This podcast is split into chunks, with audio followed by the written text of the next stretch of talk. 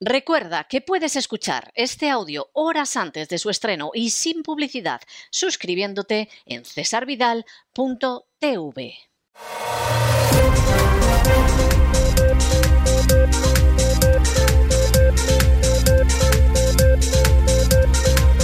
Las noticias del día.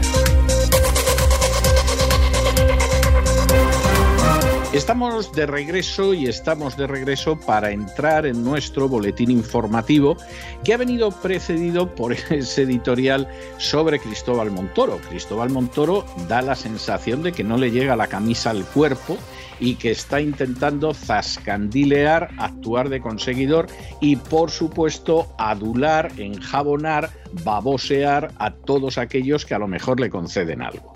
Que el inicio de la entrevista sea para decir que estuvo aplaudiendo lo que dijo Pedro Sánchez con el presupuesto y que a punto estuvo de ponerse en pie y que todavía no sabe por qué no se puso en pie a aplaudir y a continuación.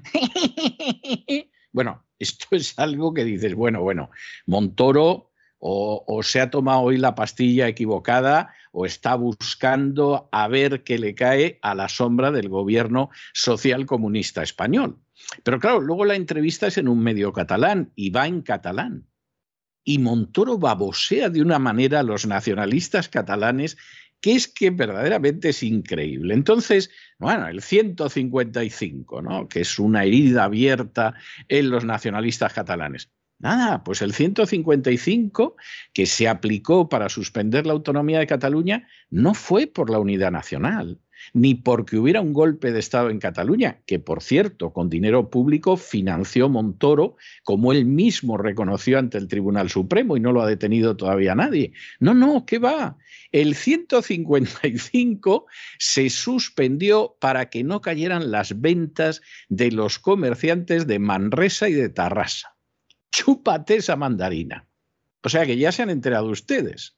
En ese gobierno eh, no iban por defender la legalidad, lo que no querían era que se perjudicaran más los comerciantes que había en Cataluña. Eso Montoro miente como un bellaco y efectivamente pues lo que pretende es caerles bien ahora a los nacionalistas catalanes.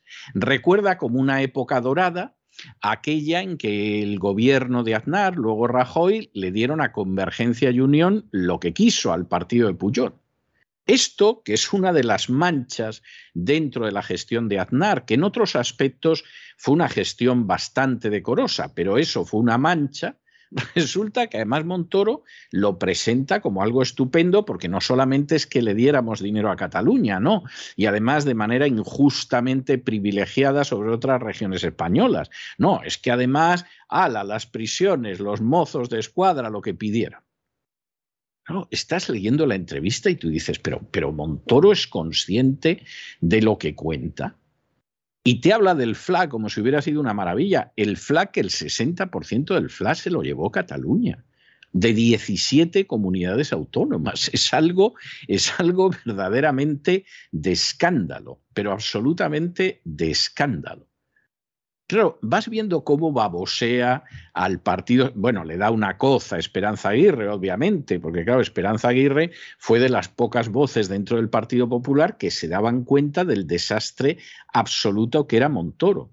Te habla de una deuda mancomunada, que es lo que siempre ha querido Podemos, pero que no es verdad que exista en Europa. Si Montoro piensa que la deuda española la van a asumir los países del norte, que no han tenido, afortunadamente para ellos, un ministro nefasto de Hacienda como él, bueno, Montoro es que delira. Y al final, al final, eh, esto puede ser casual. ¿eh? O sea, quien ahora se dirige a ustedes reconoce que puede ser casual. Pero da la sensación de que el periodista catalán que lo entrevista percibe que Montoro tiene miedo a ir a la cárcel, por razones que en profundidad solo conoce Montoro y Dios, obviamente.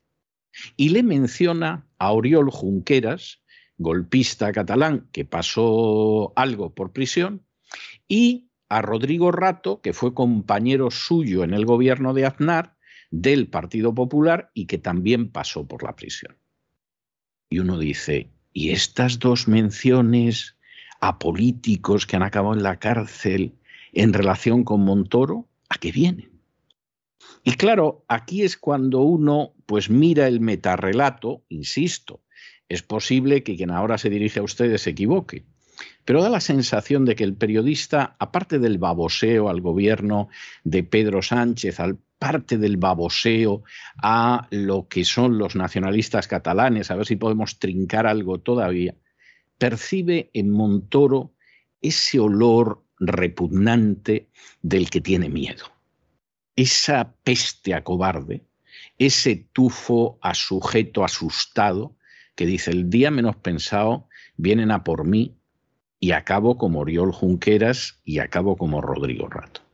Y el periodista lo ha notado, porque es verdad que los cobardes despiden un tufillo especial. Y lo ven Montoro y se lo deja para el final. Insistimos, quien ahora se dirige a ustedes a lo mejor se equivoca a la hora de interpretar esa entrevista, pero está convencido de que no.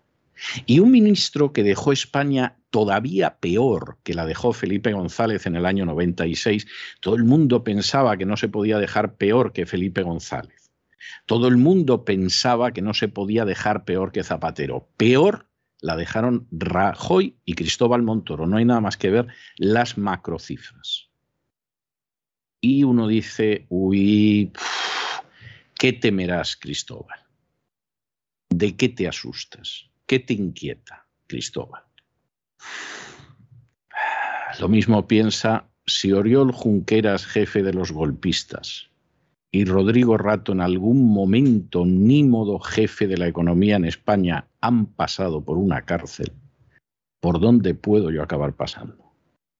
Bueno, hay una justicia cósmica, no lo, descarten ustedes tajantemente, que incluso en un país donde no existe la igualdad ante la ley como es España, pues Montoro acabe dando con sus huesos en la cárcel. Hay gente que no se explica que no haya sucedido ya.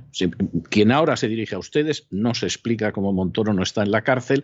Hombre, sí se lo explica, pero encuentra inaceptable que se produzca esa injusticia con una persona que reconoció ante el Tribunal Supremo que había costeado el golpe de Estado de Cataluña. Es que es algo evidente.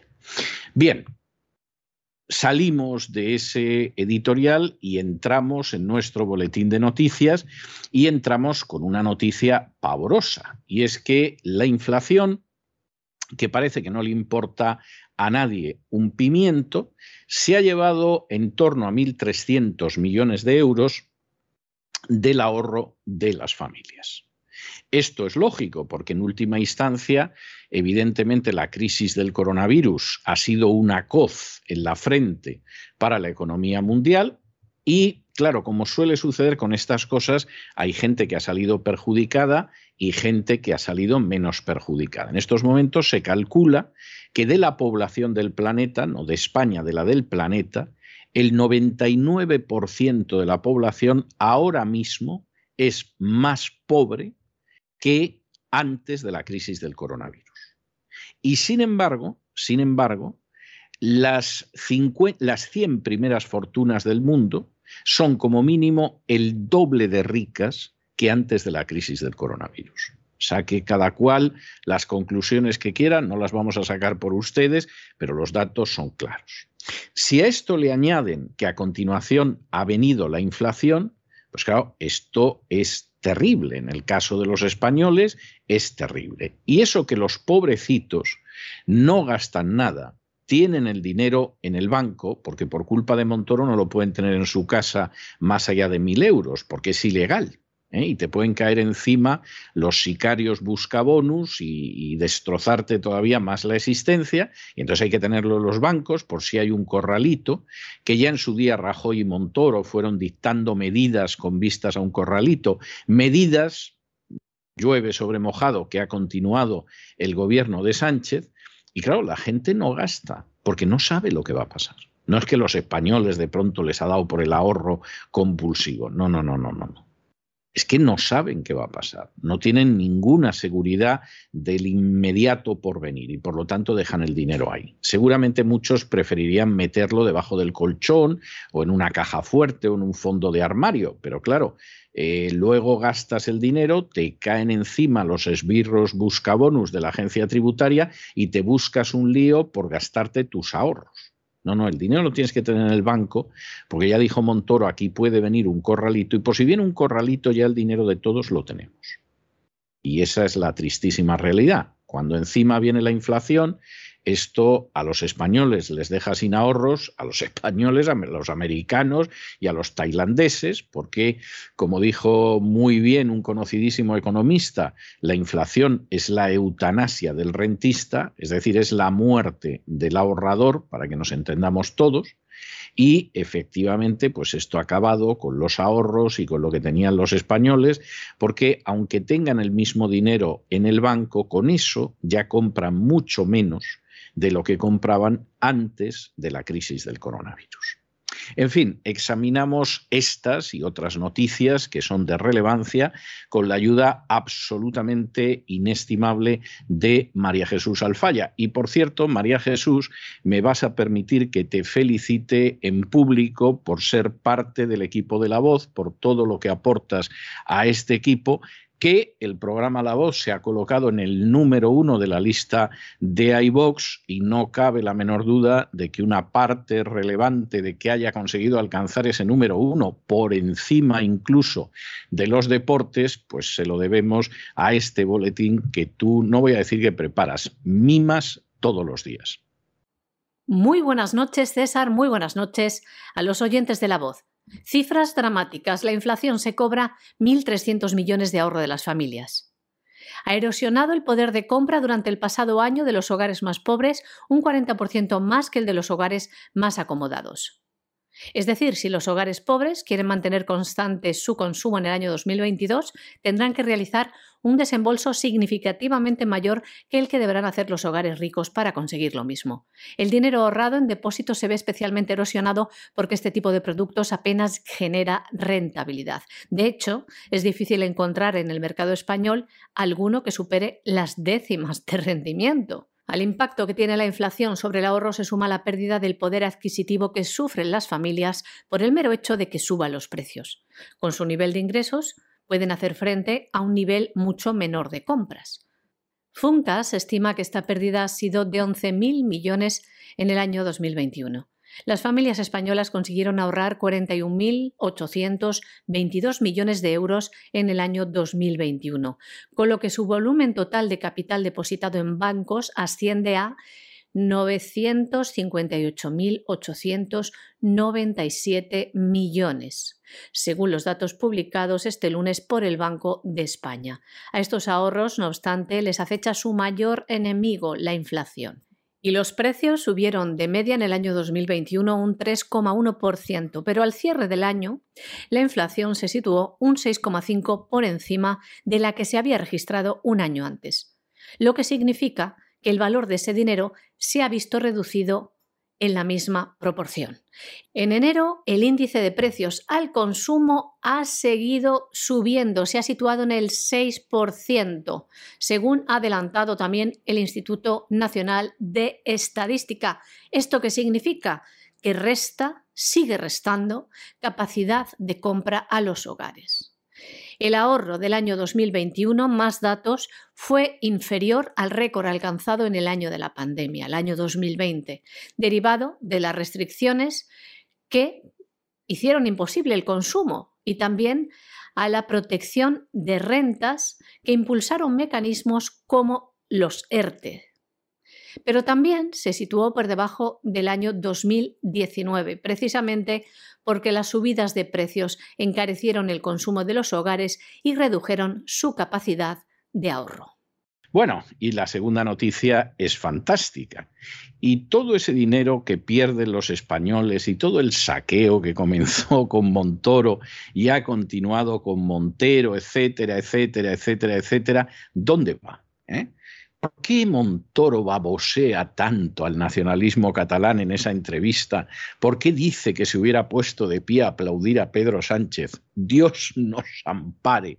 ¿Por qué? ¿Eh? Si estos son los del bando de los buenos, es que es para pensar que son mejores los malos. Por lo menos no te van a apuñalar por la espalda, no van a hacer el hipócrita, no van a fingir. Bueno, pues hombre, porque tenemos que mantener los gastos de las castas privilegiadas, como es, por ejemplo, las oligarquías catalanas desde hace siglos. Hay gente que parece que se ha dado cuenta del abuso de las oligarquías catalanas de 30 años, de 20 años para acá, ¿no? Llevan siglos. Y todos esos abusos los paga el conjunto de España. ¿Con qué? Con el dinero que le saca de los bolsillos los sicarios buscabonus, que son buscabonus desde Montoro. Antes a lo mejor eran unos esbirros, pero todavía no se habían convertido en buscabonus ¿eh? y no tenían un incentivo para quebrantar de manera sistemática y prevaricadora la legalidad.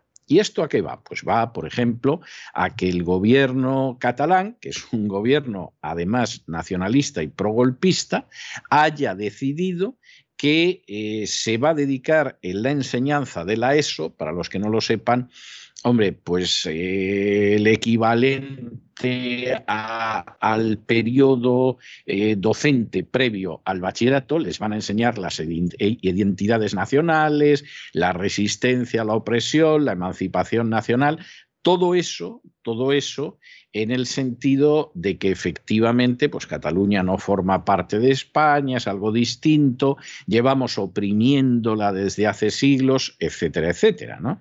Entonces, pues uno se encuentra cosas maravillosas, como que, por ejemplo, en la asignatura de latín es importante comprender el papel de la civilización latina en el origen de la identidad catalana y europea. Chúpate esa mandarina. O sea, no es importante aprender a declinar, a conjugar, luego ir traduciendo pues a César, a Cicerón, a Salustio, a Virgilio. No, no, no, no, no. Aquí enfocamos el latín para que se vea la importancia de esa civilización latina en crear la identidad catalana. Es que tú ves esto y tú dices, pero bueno, se han vuelto locos, esta gente salve algo de, de historia, o sea, pero ¿esto qué es? Y en la configuración de Cataluña como un país en particular. ¿eh? En la nueva educación para la ciudadanía, pues hay hasta ecofeminismo y economía azul. Y luego, por supuesto, pues dan una vara, una vara con la dichosa lengua catalana que es tremenda. Es algo, es el adoctrinamiento, pero bueno, es un adoctrinamiento que es peor que el adoctrinamiento estalinista, porque en el adoctrinamiento estalinista evidentemente, pues te podían enseñar el ateísmo científico, el materialismo histórico, etcétera, pero luego de verdad, de verdad que estudiaban física y estudiaban matemáticas y estudiaban música. Y de ahí salían magníficos físicos, magníficos matemáticos y magníficos músicos. Bueno, de aquí lo único que van a salir, pues eh, aquí finalmente se aplica la regla educativa española de asnos pero felices y sobre todo sometidos y la verdad es que encantados de la vida. Aquí con tal de que sean nacionalistas catalanes y vayan rebuznando la visión nacionalista catalana y la agenda globalista, el niño no puede saber luego nada que no importa. Va pasando con un montón de asignaturas suspendidas de curso en curso. Bueno, pues luego nos sorprende la gente que llega a ministro y luego nos sorprende cómo está España y luego nos sorprende el lugar que tiene España en medio del mundo. Pero podría tener otro con esto.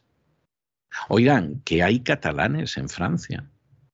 ¿Y ustedes creen que en Francia tolerarían semejante desaguisado? ¿Ustedes creen que en Francia están para que la gente pierda el tiempo aprendiendo catalán? Hombre, eso se puede aprender en casa, puedes ir a una academia privada, por supuesto, y pagándotela tú. Puedes leer en catalán, que tiene, tiene un conjunto de poetas que merece la pena leer, pero evidentemente cargar las arcas del Estado con esto en Francia no. Claro, también es verdad que en Francia hubo una revolución y una de las primeras cosas que hizo la revolución fue privar de su papel político a la Iglesia Católica. Y la idea de que en un momento determinado iba a utilizar a unas regiones francesas contra otras para mantener sus privilegios, lo intentó, lo intentó. Pero eso se acabó ya en los últimos años del siglo XVIII. En España eso no sucedió nunca y se dedicó a lanzar a unos españoles contra otros durante las guerras carlistas y llegado el momento a parir primero el nacionalismo catalán y luego el nacionalismo vasco. Una España fuerte, cohesionada, no porque esa España lo, mm, puede que en un momento determinado tenga un espíritu cívico y diga que hay que acabar con los privilegios de todo el mundo. Fíjense ustedes la cantidad de inmatriculaciones que habría que anular entonces. Y, y entonces, pues tenemos esta situación. Pero no es que sea un problema de los catalanes, hasta si me apuran del nacionalismo catalán. El problema es consentir. Y el problema es que luego haya gente tan absolutamente repugnante, y es una palabra bastante suave para describirlo, como Cristóbal Montoro, que ya baboseó a los catalanes cuando era ministro de Hacienda, que ya consintió entregar a las oligarquías catalanas de manera injusta lo que correspondía al resto de España y que ahora sigue baboseando a los nacionalistas catalanes a ver si cae algo y a ver si hay suerte y no acabó en la cárcel. El gobierno independentista de la Generalidad de Cataluña sigue empeñado en lograr la independencia de la manera más rastrera, como ha hecho durante décadas, adoctrinando las mentes jóvenes, inyectándoles el odio y reinventando la historia. Esto queda de nuevo patente en el borrador del decreto catalán de ordenación de las enseñanzas de la educación básica y queda patente en sus seis anexos que forman un cuerpo doctrinal cuyo propósito es convertir a los alumnos en activistas de género, de la diversidad, de la memoria democrática y del ecologismo. Y dice aberraciones como esta. Quieren que estudien los alumnos, por ejemplo, de la ESO, en la asignatura de historia, las identidades, la resistencia a la opresión y la emancipación nacional. La lengua tendrá también que desarrollar un sentimiento de pertenencia lingüística al catalán y el currículum de latín habla de Cataluña como un país. Se trata, según ellos, de valorar y argumentar el papel de la civilización latina en el origen de la identidad catalana y europea y se insta les leemos a una toma de conciencia de la importancia de aspectos geográficos, históricos, culturales, políticos y lingüísticos de la civilización latina para la comprensión de la noción actual de Europa en general y para la configuración de Cataluña como un país, señores, un país en particular. En materia de valores, que es la nueva educación para la ciudadanía, se incluyen apartados como ecofeminismo, economía azul, economía circular, o análisis del conflicto entre moralidad y legalidad. ¿Y imaginan que van a meter en este apartado? La opresión de España. España les roba.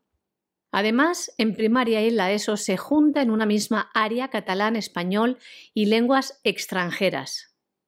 Y se dice que el catalán es la única lengua vehicular de aprendizaje. Y lo dice este proyecto de la siguiente manera. Les leemos. Es deseable que los alumnos y alumnas sean conscientes de la pertenencia a la comunidad lingüística y cultural catalana y muestren interés por el uso de esta lengua. Menos mal que han dicho lengua. El catalán es la lengua vehicular de los centros educativos de Cataluña, por lo que es necesario hacer emerger en el alumnado la conciencia de pertenencia lingüística y potenciar su uso. Y añaden, el objetivo es seguimos leyendo, poner las propias prácticas comunicativas al servicio de la convivencia democrática, la resolución dialogada de conflictos y la igualdad de derechos, utilizando un lenguaje no discriminatorio y desterrando los abusos de poder a través de la palabra para favorecer el uso eficaz, ético y democrático del lenguaje. Seguimos desgranando este borrador independentista del gobierno catalán Ciencias sociales, geografía e historia serán una única materia en la enseñanza secundaria obligatoria y en la ESO, cuyos contenidos, dicen, serán decididos por los centros. La asignatura se dividirá en tres bloques. Retos del mundo actual, compromiso cívico local y global y sociedades y territorios. El texto dice también cosas como estas. El alumno necesita experiencias formativas que le permitan construir su identidad. Hay que desarrollar un pensamiento que contribuya a la construcción de la identidad individual y colectiva y que el aprendizaje tiene que estar orientado hacia problemas sociales relevantes. Y ahí es donde entran, por ejemplo, el reconocimiento de la resistencia a la opresión como un derecho fundamental de los pueblos. La reflexión sobre la construcción de las identidades a partir de la herencia cultural y de los procesos históricos vividos en una comunidad y en un territorio. También añaden la identificación de las luchas y movimientos sociales y de emancipación nacional y la interpretación de los procesos de evolución e involución y los retos pendientes de la actual democracia. Totalitarismo puro y duro. Ya ven. Bueno, y nos vamos a Hispanoamérica, donde Nicolás Maduro acaba de parir, entiendan ustedes en un sentido metafórico, claro está, no es que haya dado a luz, y ha decidido crear una comisión nacional para esclarecer los crímenes cometidos durante la conquista española y exigir una indemnización a España. Aquí vamos a ver, hombre, habrá alguien quien diga, que diga, pero esto se le ocurrió a López Obrador. Hombre, no, López Obrador pidió que se pidiera disculpas, que es algo que han hecho algunas naciones con sus antiguas colonias. ¿eh? Eh, no todas, no en la mayoría de los casos y generalmente colonias más recientes, ¿no? con las que hubo una guerra colonial pues todavía en el siglo XX, incluso después de la Segunda Guerra Mundial. Entonces, bueno, pues eso, eso es antes de ayer en términos históricos. Pero claro, salir ahora con lo que pasó hace 500 años, los que oyen la voz saben que quien ahora se dirige a ustedes no suscribe en absoluto los mitos de la visión dorada y rosada de la conquista española. La conquista española fue terrible desde muchos puntos de vista, pero eso es una cosa. Es decir, los acontecimientos históricos hay que conocerlos, hay que juzgarlos, hay que aprovechar lo bueno y hay que tirar lo que no se debe repetir. Es como comer pescado. Uno le quita la cabeza, le quita las espinas y se come la parte mollar. Y eso, esas son las lecciones que hay que aprovechar de la historia. No tragarse las espinas y decir que son buenísimas para el tracto intestinal. No, eso es de ser muy cretino. Pero en cualquiera de los casos eso es una cosa. Y otra cosa es intentar sacar beneficio a estas alturas. Vamos, está España para dar indemnizaciones está España como para que se corra la voz. Porque claro, si los venezolanos sacan el más mínimo beneficio, los que van a venir después son los cubanos. Que de la población original de Cuba no quedó nadie prácticamente a los pocos años de llegar los españoles, o sea que estaríamos indemnizando fundamentalmente a descendientes de españoles que fueron a Cuba a callar sobre todo su hambre.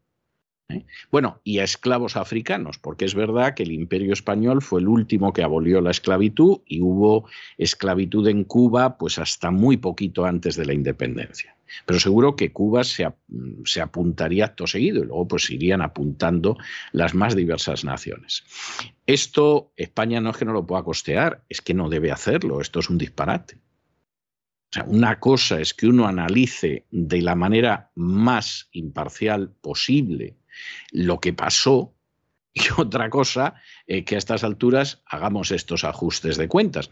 Vamos, salvo que España, pues yo qué sé, decida pedir una indemnización a Francia por las guerras napoleónicas y a Italia porque estuvieron los romanos y es verdad que los romanos hicieron acueductos y teatros y carreteras, bueno, pues más o menos como los españoles en la América hispana, pero también crucificaron a gente, se llevaron como esclavos a hispanos, etc. Esto, esto es un disparate. Esto puede tener un cierto viso de justificación cuando son fenómenos muy cercanos. Y por supuesto se suele considerar justificado, sobre todo cuando hay un perdedor de una guerra al que lógicamente le cargan todas las culpas y todos los costos. A veces con pésimas consecuencias, todo hay que decirlo, pero es así. Pero vamos, salir con esta historia ahora Hombre, pues yo no sé lo que va a salir de la Comisión de la Verdad Histórica, Justicia y Reparación sobre el dominio colonial y sus consecuencias. ¿eh? O sea, miedo me da quien pueda estar ahí porque esto puede ser algo verdaderamente impresionante. Está hasta un primo de Diosdado Cabello, o sea, de ahí puede salir ni se sabe, ¿no? Pero mm, realmente, realmente esto es un disparate y ya veremos a ver cómo, cómo acaba todo, ¿no? Sobre todo porque eh, Hispanoamérica no es cierto que haya vivido un mestizaje, salvo que por mestizaje se entienda que efectivamente ha habido blancos que se acostaron con indias y entonces salieron mestizos. Eh, los pobrecitos, en su inmensa mayoría, como aparecen los documentos de la época colonial, bastardos, ¿eh? porque eran muy pocos los españoles que estaban dispuestos a casarse con una india. Hubo casos, por ejemplo, si eran princesas incas, ¿no? Y un pobre desgraciado analfabeto que venía de Extremadura, pues podía escribir a casa diciendo, me he casado con una princesa. Bien, y entonces quedaba bien, pero, pero en términos generales no. Y de hecho, el porcentaje de parejas que convivían en concubinato, que tenían niños bastardos y mestizos, pues eso es algo que a veces inquietaba hasta los obispos. ¿eh? La, la, opresión de ciertos segmentos sociales no les quitaba el sueño, pero eso de que se llenara Lima de bastardos, pues por ejemplo aparece en la documentación y, y efectivamente eso les creaba mucha angustia. En ese sentido sí hubo un mestizaje, en otros aspectos es bastante discutible. Pero claro, eso es una cosa. Y otra cosa es que la cultura efectivamente sí es una cultura en buena medida mestiza. Y en esa cultura hay una referencia no solo a España, sino a parte de Europa Occidental, y eso tú no lo puedes cambiar haciendo referencia en un momento determinado, pues a pueblos que incluso han desaparecido con el paso del tiempo. Todas las conquistas, casi todas, llevan a la desaparición de pueblos. Y no hay nada más que ver los pueblos que había en Hispania cuando llegó Roma y a ver que me cuenten a mí dónde están ahora los arébacos y los baceos y todos esos pueblos.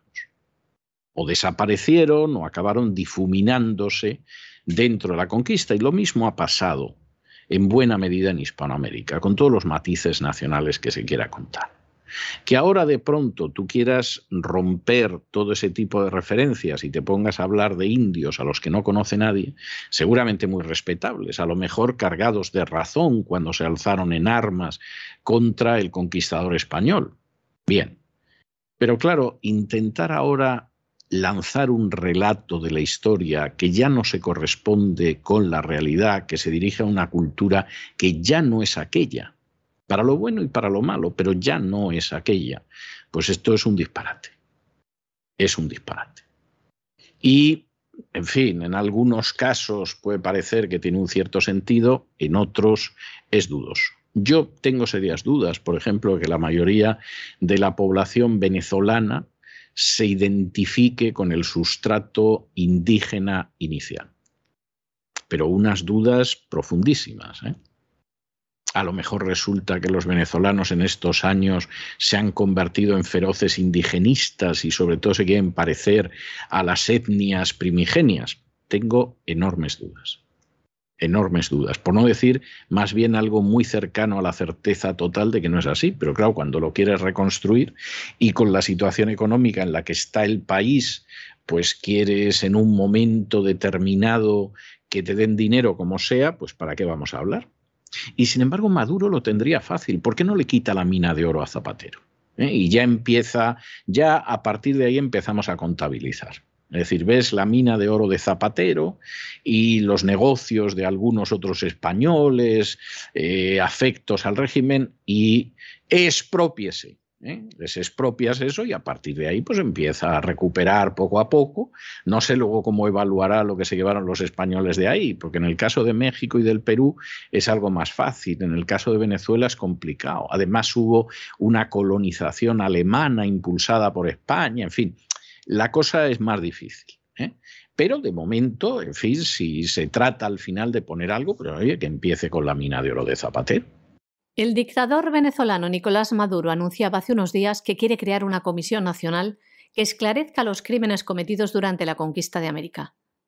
Además, va a exigir una indemnización a estados como España, Portugal y Europa en general por los crímenes, dice, del dominio colonial. Esta comisión denominada La verdad histórica, justicia y reparación sobre el dominio colonial y sus consecuencias está integrada por una veintena de historiadores, dice el dictador con experiencia en lucha colonial e histórica. Encabezada está lista por el ministro de Cultura, Ernesto Villegas, quien es conocido por haberse encargado de la propaganda chavista durante la enfermedad y muerte de Hugo Chávez. También está en esta lista el general Alexis Rodríguez Cabello, que es primo del número 2, Diosdado Cabello. También aparece la filósofa Carmen Borquez y el historiador Luis Brito. En el año 2002, Hugo Chávez cambió el nombre del Día de la Raza por el Día de la Resistencia Indígena. Dos años más tarde, grupos revolucionarios juzgaron, condenaron, colgaron y derribaron la estatua de Cristóbal Colón en Caracas. El chavismo además impuso nombres indígenas a sitios como la autopista José Fajardo, rebautizada como Cacique Guaycaipuro, y la cadena montañosa Ávila, nombre que fue reemplazado por Guaraira Repano. Pero pese al esfuerzo del dictador, nadie usa estos nuevos términos en el país. Bueno, y en Perú, en Perú, el chico del sombrero, el presidente del sombrero, la verdad es que está sometido a un acoso tremendo y yo creo que una de las cosas que están quedando de manifiesto con Pedro Castillo es que le queda grande el cargo. No voy a entrar en otro tipo de valoraciones, pero le, entra le, le, resulta grande el cargo, que es algo que anunciamos aquí cuando en medio de la campaña electoral dijimos que era uno de los que pasaba la segunda vuelta. Porque para nosotros lo de Pedro Castillo no fue en absoluto una sorpresa. Pedro Castillo es un personaje de muy poca talla, no estamos diciendo esto porque sea bajito, sino porque de verdad es un personaje de muy poca talla. Eh, en ocasiones yo he llegado a pensar que lleva el sombrero para parecer un poquito más alto, pero en cualquiera de los casos el efecto que tiene es que parece más bien un ratón debajo de una taza, es decir, que, que realmente eso no le da más empaque. El sombrero le podía dar empaque a Gary Cooper, que medía 1,90, pero, pero evidentemente a Pedro Castillo no. Y la verdad es que se bandea muy mal. Y la última historia es que hace unas horas, eh, ayer lunes, anunció la destitución en bloque del gobierno después de que la primera ministra Mirta Vázquez dijo que se iba. Claro, inmediatamente, pues eh, la primera ministra ha visto que no hay manera de salir adelante que le puede pillar de rebote alguna de las acciones de la oposición contra Pedro Castillo y ha dicho, bueno, yo me voy y a ver si tengo suerte y se olvidan de mí. Salvo en esos lugares donde reparten prebendas, pero bueno, de la prensa, de la política, a ver si hay suerte y se olvidan de mí. Y claro, Pedro Castillo pues ha dicho, pues bueno, eh, vamos a anunciar un nuevo gabinete y vamos a hacer lo que hacemos porque esto es tremendo. Para colmo, esta salida de la primera ministra, que además es una salida que ha implicado que aquí se va a nombrar un nuevo gabinete, se ha producido después de que el fin de semana pasado el ministro del Interior dimitiera y que además se destituyera al comandante general de la Policía del Perú. Es decir, Castillo el auto no lo sabe conducir. A lo mejor un patinete, una bicicleta, incluso una moto la podría llevar bien, pero aquí lo que lleva es eh, un autocar de pasajeros y no hay manera de controlarlo y encima vamos por una carretera que esto puede acabar mal, lo cual es muy triste. Es decir, es muy triste. Y por otro lado, para ser sinceros, no es un problema única y exclusivamente de Castillo, es un problema bastante generalizado dentro de lo que es la situación de Perú donde la política se ha enrarecido tantísimo desde hace años que da la sensación de que no se va a poder arreglar nada. El presidente de Perú, Pedro Castillo, anunciaba hace unas horas la destitución en bloque del gobierno, después de la renuncia de la primera ministra Mirta Vázquez, a quien agradeció su labor. Después, esta exponía sus motivos en su cuenta de Twitter, que decía así. Ante la imposibilidad de lograr consensos en beneficio del país, informo que hoy presenté mi carta de renuncia al presidente, la cual fue aceptada. Reafirmo mi compromiso con el país y los cambios para la justicia social. Esta destitución del gobierno en pleno se produce también tras la dimisión durante el fin de semana del ministro del Interior, Abelino Guillén, y la destitución del comandante general de la Policía peruana, Javier Gallardo.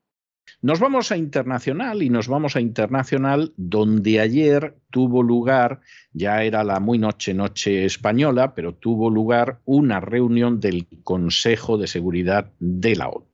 La reunión se celebró a petición de Estados Unidos, que aprovechó el Consejo de Seguridad para convertirlo en una caja de resonancia de sus tesis. Estados Unidos sabía de sobra que en el Consejo de Seguridad de la ONU no iba a sacar nada en limpio, pero lo aprovechó en el sentido de acusar en estos momentos a Rusia de que quiere invadir a Ucrania, de que ha colocado 100.000 efectivos en la frontera con Ucrania, que lo que pretende es merendarse a Ucrania y entonces utilizamos el Consejo de Seguridad en ese sentido. Como en el Consejo de Seguridad hay un veto de Rusia y existe un derecho al veto también de China, los primeros que sabían que esto no podía cuajar eran los representantes de Estados Unidos, pero es que no se trataba de que cuajara. Se trataba de utilizar Naciones Unidas como un megáfono de propaganda, de la propaganda que habla de que Rusia va a invadir Ucrania, es un peligro para la paz, hay que contenerla, etcétera, etcétera, etcétera. La representante de Estados Unidos ante Naciones Unidas, hombre, no es es una de esas señoras que dices, pero bueno, esta la han nombrado por negra y mujer, como la próxima juez del Tribunal Supremo que anuncia Biden, porque no es una señora eh, especialmente brillante, especialmente a la altura, ¿no? Da la sensación de que alguien dijo, pues nada, de representante en Naciones Unidas, que sea negra y mujer, la, la calzaron ahí y la verdad pues no da la sensación de que esté a la altura. Pero bueno, el lío lo armó porque en última instancia lo que se trataba era de utilizar el Consejo de Seguridad de Naciones Unidas en ese sentido. Claro, habla la representante de Estados Unidos, que además recibe el apoyo del Reino Unido, como no podía ser menos, e incluso de Francia, y a continuación, pues habla el embajador ruso ante Naciones Unidas. Y claro, el embajador ruso, pues empezó a decir, primero, ustedes lo único que quieren es crear aquí una histeria. Segundo, nosotros no tenemos la menor intención de invadir Ucrania. Tercero, esto le está haciendo daño a Ucrania. Y cuarto, ¿de dónde se han sacado ustedes que hay 100.000 efectivos rusos en la frontera? Porque esto es algo que empezaron a decir los ingleses a finales del año pasado, que la gente no se ha molestado en comprobar y que repite todo el mundo. Y entonces aquí lo que hay pues es un intento de engañar a la comunidad internacional y denominó esto como diplomacia de megáfono, que yo tengo que reconocer que es un término que me da pena que no se me haya ocurrido a mí, porque me parece muy bueno y creo que define muy bien esta situación concreta. Y en medio de esto, ¿qué hace China? Bueno, pues China, que en este sentido es, es tremenda, pues lo que hace en un momento determinado es decir que no puede apoyar lo que dicen los Estados Unidos que hay que tener una diplomacia tranquila, que hay que cumplir los acuerdos de Minsk, que por supuesto Ucrania lleva pisoteando desde hace años, y que además en el caso de la OTAN, pues evidentemente eh, es una cosa que tiene tenía su sentido en la Guerra Fría, pero en estos momentos es discutible y desde luego expandir más la OTAN, que es lo que le preocupa a Rusia, pues en medio de esta situación está difícil eh, acabar con esta cuestión y desde luego las preocupaciones que tiene Rusia frente al tema pues son legítimas y hay que atenderlas. Al final, ¿en qué concluye? Para decir, bueno, ¿y en qué acabó la historia? Pues hombre, Estados Unidos no quedó bien en el sentido de que dio la sensación de que Estados Unidos quería aprovechar el Consejo de Seguridad para esparcir la visión propagandística y desde bastantes puntos de vista nada asentada en la realidad a través del Consejo de Seguridad. Eso es cierto, eso era evidente, pero hombre, puedes quedar relativamente bien o puedes quedar muy mal. Recuerden ustedes cuando, por ejemplo, apareció Colin Powell diciendo que había armas de destrucción masiva en Irak e insistió en el tema y lo relacionó con un montón de cosas, etc. Eh, ¿Que causas un impacto mediático? No cabe duda. Pero el daño que eso le ha hecho a la imagen de Estados Unidos, seguramente hasta el próximo siglo, eso es innegable. Y cada vez que Estados Unidos haga una afirmación, sea verdadera o sea falsa, le van a recordar a Colin Powell en Naciones Unidas hablando muy falsamente de las armas de destrucción masiva. El propio Colin Powell no consiguió recuperarse de eso. Y en las siguientes elecciones, en vez de apoyar a los republicanos, que era lo que había hecho toda su vida, pues acabó apoyando al demócrata Obama.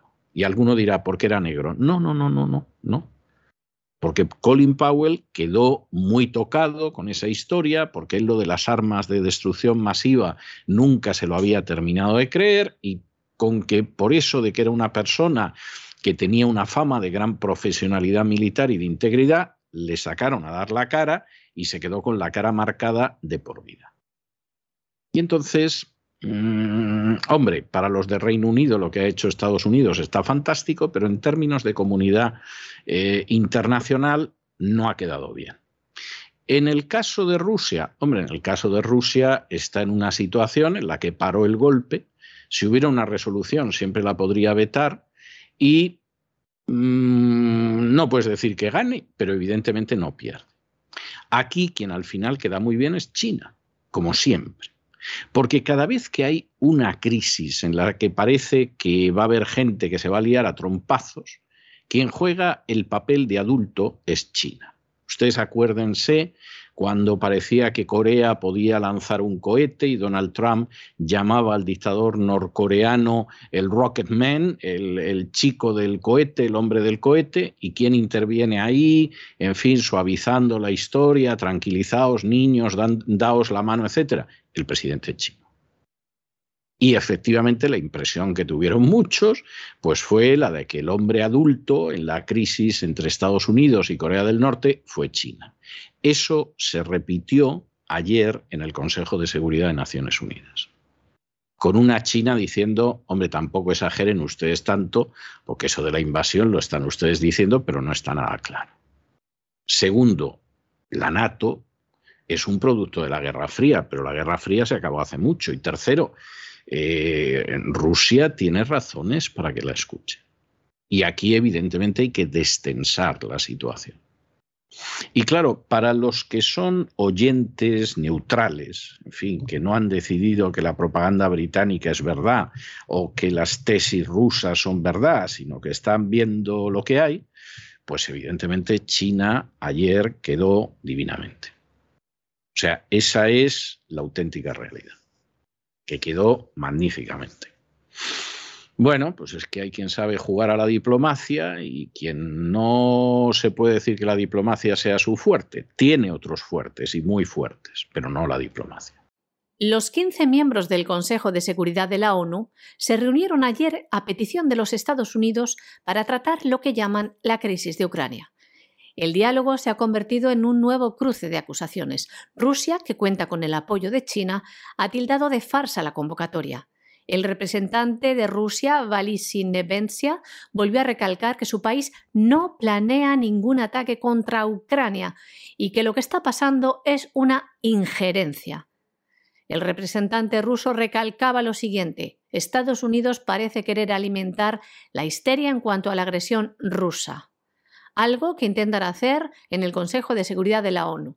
Además decía, como dijo el propio presidente Zelensky, que esta histeria también está perjudicando a Ucrania porque estaba dañando su economía y pedía a los colegas de la ONU que no utilizaran el foro para fomentar la propaganda. El embajador ruso ante las Naciones Unidas también decía lo siguiente. Es un intento de engañar a la comunidad internacional y un ejemplo de diplomacia de megáfono. En esta reunión también intervino el representante de China en el Consejo de Seguridad de la ONU, San Jung, que decía firmemente que China no se suma a la afirmación de los Estados Unidos, recordando que el pasado 27 de enero La representante permanente de Estados Unidos envió una carta abierta al Consejo de Seguridad diciendo que el motivo por el que se pedía esta reunión era que el despliegue de tropas rusas en la frontera con Ucrania suponía una amenaza para la paz y la seguridad internacional. ¿Y qué decía San Yun? China no se suma a esta opinión. Se necesita una diplomacia tranquila, hay que recurrir a los acuerdos de Minsk y hay que aplicar los acuerdos de Minsk para resolver este conflicto. También decía cosas como estas el representante chino. La expansión de la OTAN es un problema difícil de resolver en esta tensión. La OTAN es el producto de la Guerra Fría. La expansión de la OTAN es un ejemplo de las políticas de grupo y China piensa que la seguridad de un país no se debe lograr a expensas de la seguridad de otro país, y menos aún, la paz regional puede garantizarse intensificando o expandiendo grupos militares. En el siglo XXI, continuaba diciendo, todas las partes deben abandonar completamente esta mentalidad de Guerra Fría y buscar un mecanismo de seguridad europeo equilibrado y sostenible a través de las negociaciones. Y las preocupaciones legítimas de Rusia también deben de atenderse. Ya ven, se posiciona China con Rusia. Mientras, en su intervención el representante estadounidense seguía RQR alertando de que la concentración de tropas en la frontera de Ucrania es la antesala de una invasión rusa con terribles consecuencias. Bueno, y esta última es de esas noticias que nos censurarían, o sea que la pueden escuchar ustedes aquí en la voz, pero suponemos que en algunas redes sociales será imposible por la censura, y es que finalmente un estudio japonés afirma que la ivermectina suprime el efecto del virus del coronavirus, impide su replicación y además es efectiva en todas las cepas mutantes del virus. Esto, además, quien lo ha dicho, y es tremendo, es la COWA. La COWA es un conglomerado de empresas japonesas que finalmente se puso a trabajar con la ivermectina y llegó a este punto. Bueno, pues ahora miren ustedes cómo quedan las instancias de la Big Pharma, que eso era algo que se veía venir, las furcias mediáticas y determinados políticos, que una de las primeras cosas que hicieron fue insistir en que la ivermectina ni se hablara de ella. Es decir, lo único que nos salvaba del gran problema del coronavirus, pues era única y exclusivamente la vacuna. A fin de cuentas, el coronavirus se creó como virus para luego fabricar una vacuna, entonces no podía ser otra cosa y ni la ivermectina ni nada. Eso era de asesinos, de anticientíficos, de terraplanistas, de... Bueno, pues ya ha salido la COA y ha dicho que, vamos, que funciona de maravilla y que además que puede haber cepas mutantes, funciona igual de bien, a diferencia de esas vacunas que no funcionan en absoluto, que tienen efectos secundarios pavorosos, como se está viendo y cada vez es más difícil de ocultar, y que desde luego cada vez que sale una nueva variedad, pues para esa no vale. Bueno, pues como ven ustedes y les dijimos recientemente, el relato cada vez es más difícil sostenerlo. El, el, relato cada vez hace más aguas, es como un bote que está en medio de un estanque y al que no paran de abrírsele vías de agua. Pero esto lo dijimos hace mucho tiempo. Van a ver ustedes cómo gente que, ha estado en un momento determinado insultando a los que no querían la vacuna, burlándose de otros medios, etcétera, etcétera, el día menos pensado los vemos anunciando la ivermectina en su programa. No se sorprendan ustedes. ¿eh? Si anuncian otras cosas de tipo médico, pues hombre, salvo que tengan un contrato con alguna empresa farmacéutica mollar, el día menos pensado les anuncian la ivermectina. Y si no, tiempo. Otro estudio muy importante a favor del uso del antiviral invermectina como lucha, como cura contra el COVID-19. Un estudio japonés afirma que la ivermectina suprime la invasión del virus del COVID e inhibe su replicación, algo muy importante. Dice además que es efectivo en todas las cepas mutantes del virus. Un estudio apoyado por la Kowa Company, que es un conglomerado de empresas japonés que ha apoyado un trabajo, un ensayo clínico de la Universidad de Kitasato en Tokio, un ensayo clínico en fase 3. Además, el resultado de este estudio demuestra que la ivermectina tiene el mismo efecto antiviral en todas las cepas mutantes del COVID, incluida la alfa, la delta y la omicron. Esperan, dicen en su informe, que se apliquen estas pastillas de ivermectina como un medicamento terapéutico para todas las nuevas enfermedades infecciosas por coronavirus.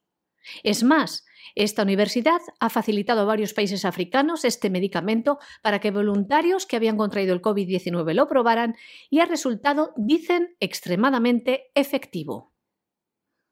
Esta universidad japonesa no es la única ni la primera que ha dicho que este medicamento antiparasitario antivírico que se usa desde hace años es también efectivo contra el COVID-19 y se lo hemos contado desde hace meses en este programa. Aún así, pese a que hay muchos estudios y pruebas en países donde se está utilizando con éxito, los reguladores de medicamentos de otros tantos países no lo han aprobado, no han aprobado su uso para el COVID, entre ellos la estadounidense FDA. Pregúntense ustedes por qué. Es más, le han solicitado desde diversos ámbitos que dé la información, los detalles de por qué no autoriza este medicamento, que le facilite las pruebas, los datos de los efectos secundarios relacionados con el uso de la ivermectina en el tratamiento del COVID. Y estas personas, estos médicos, estas asociaciones, se han amparado en la ley de información y la FDA, como es su deber, debe presentarlo. Los ciudadanos tienen derecho a ello amparados en la ley. ¿Y qué hace la FDA? nada. No da señales ni lo presenta, como tampoco ha querido presentar los ensayos y las pruebas de las vacunas. Se resiste pese a una orden judicial que quiere entregarlo dentro de 55 años cuando le han ordenado que en los próximos meses dé toda la información, pero no lo da, señores. ¿Por qué?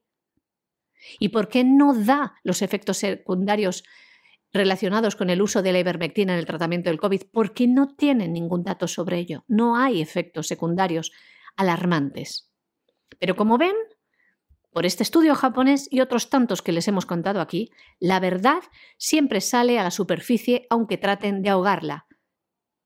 Lo decía también en este programa hace más de un año la doctora María José Martínez Albarracín en una amplia entrevista que le hicimos y que ha sido reveladora, porque todo lo que decía hace un año se está cumpliendo ahora. Y volvemos a la ivermectina y a los Estados Unidos, porque hay que decir que el gobierno federal paga a los hospitales de todo el país para tratar a los pacientes con COVID-19. Pero claro, este pago solo está vinculado a los métodos aprobados, entre ellos la vacuna. Y la ivermectina no es parte del protocolo de los hospitales estatales. Y hay familias que han tenido luchas titánicas, incluso han acudido a los tribunales para que les permitan que sus familiares moribundos usaran con ellos como último recurso la ivermectina. Estas familias, desesperadas por salvar a sus seres queridos, están colando, fíjense ustedes la tristeza, la injusticia, colando en secreto en los hospitales este medicamento como un último esfuerzo que termina ayudando además a la persona infectada a recuperarse es grave. Estos familiares mejoran pese a la oposición de los médicos y del hospital. Díganos, si no, si esto no es criminal, que se niegue un paciente un tratamiento que puede salvarle la vida. Y que un familiar parezca un traficante para poder salvar la vida de su familiar. Son muchos los médicos que se oponen a la tiranía del gobierno estadounidense en esta materia, en la materia del uso de medicamentos que curen el COVID-19 y no se centren en las vacunas que ya les hemos contado aquí los efectos secundarios. Efectos mortales en muchos casos. Y son casos como el siguiente. El doctor Paul Marik, partidario del uso de la ivermectina, ha dicho que la ivermectina es uno de los medicamentos más seguros sobre la faz de la Tierra. Es cofundador del grupo de defensa compuesto por médicos Frontline COVID-19, Critical Care Alliance, y ha dicho también que la ivermectina está aprobada para el tratamiento del virus en 79 países. Y entonces se pregunta, ¿qué pasa con la FDA? ¿Qué pasa? ¿Que los ciudadanos del mundo toleran la ivermectina y es tóxica para los estadounidenses? Fíjense la cosa este doctor por dar a conocer la verdad, que se ha visto obligado a renunciar a su puesto en la Escuela de Medicina del Este de Virginia por todas las luchas legales que ha tenido que llevar a cabo por el uso de estos tratamientos no oficiales para el COVID-19, incluida la ivermectina. Para que vean otro caso, otro doctor de los miles, les damos solo unos ejemplos. Les ponemos nombre y voz. En Texas, la doctora Mary Bowden fue despedida del Hospital Metodista de Houston por apoyar la ivermectina. La dirección del hospital llegó a decir por medio de las redes sociales que la doctora Bowden estaba difundiendo información errónea y peligrosa que no estaba basada en la ciencia. Hace unos días, esta doctora presentaba una demanda solicitando los informes financieros y los datos sobre las reacciones adversas de la ivermectina no se los darán porque no los tienen. Está la fuerza y la fe y la ivermectina, que, probada su eficacia además en pacientes enfermos de COVID, que incluso se ha presentado un proyecto de ley para convertir a New Hampshire en el primer estado del país en hacer que la ivermectina forme parte de los tratamientos aprobados contra el COVID-19 y ofrecerla como un medicamento de venta libre. Se trata del proyecto de ley HB 3005 la representante estatal republicana y también enfermera Lia Cushman ha llegado a afirmar que está absolutamente convencida de que la ivermectina salvaría vidas si estuviera disponible para pacientes con COVID. Como ven, son cada vez más las voces que presentan pruebas científicas y médicas de que la ivermectina, este medicamento, un antiviral, puede combatir el COVID-19. La campaña contra la ivermectina ha sido brutal por parte de los gobiernos y las farmacéuticas. Hace meses, años que le hablamos de la eficacia de este antiviral. Fue además la propia OMS, y pueden consultarlo también en la propia página del Ministerio de Sanidad español, que hablaba de la autorización de su uso para tratar el COVID como algo efectivo. A nosotros también se nos ha puesto en duda cuando hemos dado esta información en el programa.